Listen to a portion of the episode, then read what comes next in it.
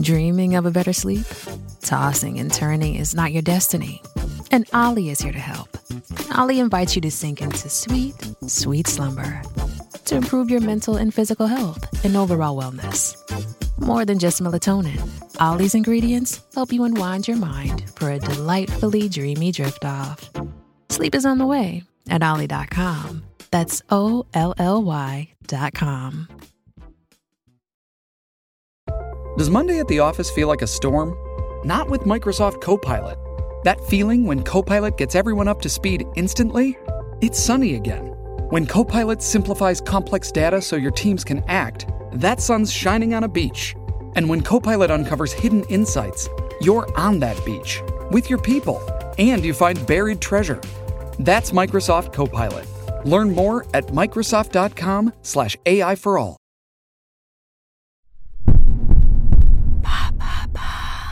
Comment la canicule pèse-t-elle sur notre santé mentale?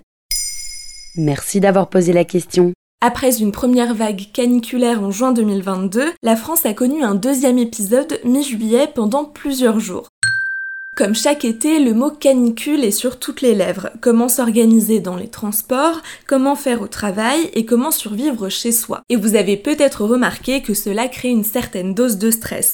Et c'est prouvé, selon plusieurs études scientifiques, la canicule pèse sur notre santé mentale. De quelle manière? Les effets sont plus ou moins notables selon les personnes. Ils vont de la baisse d'humeur, l'anxiété, l'insomnie à la schizophrénie et à des pathologies plus graves. Cela concerne tout le monde et pas uniquement celles souffrant de troubles psychologiques. Mais une chose est certaine, la grande majorité de la population est plus anxieuse lorsque les températures sont élevées. De quoi faire de l'été la pire saison pour notre santé mentale. Que disent exactement les scientifiques? En 2013, une étude de l'université de Berkeley soulignait que les violences domestiques et les crimes augmentent de 4% lorsqu'il y a seulement une hausse de 1 degré des températures. Elodie Gratto, une doctorante en histoire et philosophie, a expliqué cela au Huffington Post dans un article datant de 2021. Physiologiquement, quand il fait chaud, notre rythme cardiaque s'accélère, le pouls est plus fort, notre pression artérielle augmente et notre niveau de cortisol augmente, donc on a tendance à se sentir plus irritable.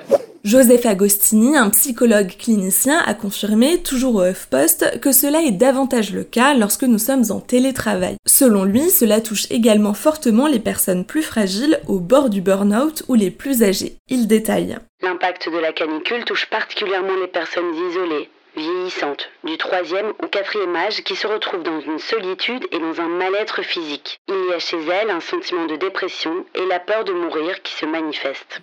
En février 2022, une nouvelle étude scientifique réalisée par l'Université de Boston, notamment relayée par le Guardian, a prouvé qu'en période de forte chaleur, les visites aux urgences psychiatriques augmentent de 8% lorsque la température se trouve dans les 5% les plus élevés de celles enregistrées au cours de l'étude. Notons que les effets ne sont pas les mêmes pour les personnes disposant de ventilateurs et de climatisation que celles se trouvant dans des situations plus précaires. Et comment appelle-t-on ce trouble? Cette saison n'est pas toujours synonyme de plage, terrasse et bronzage. La dépression saisonnière estivale existe, comme hivernale. On parle de trouble affectif saisonnier. C'est un terme scientifique nommé ainsi en 1984 qui cause une perte du sommeil et de l'appétit.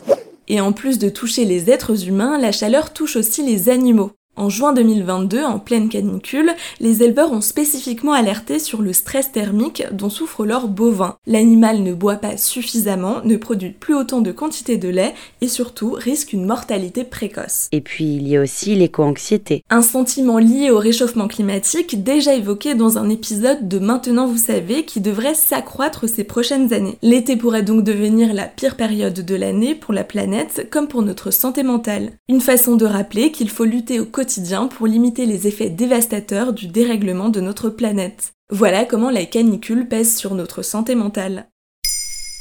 Maintenant, vous savez, un épisode écrit et réalisé par Pauline Weiss. Ce podcast est disponible sur toutes les plateformes audio et pour l'écouter sans publicité, rendez-vous sur la chaîne Bababam Plus d'Apple Podcast.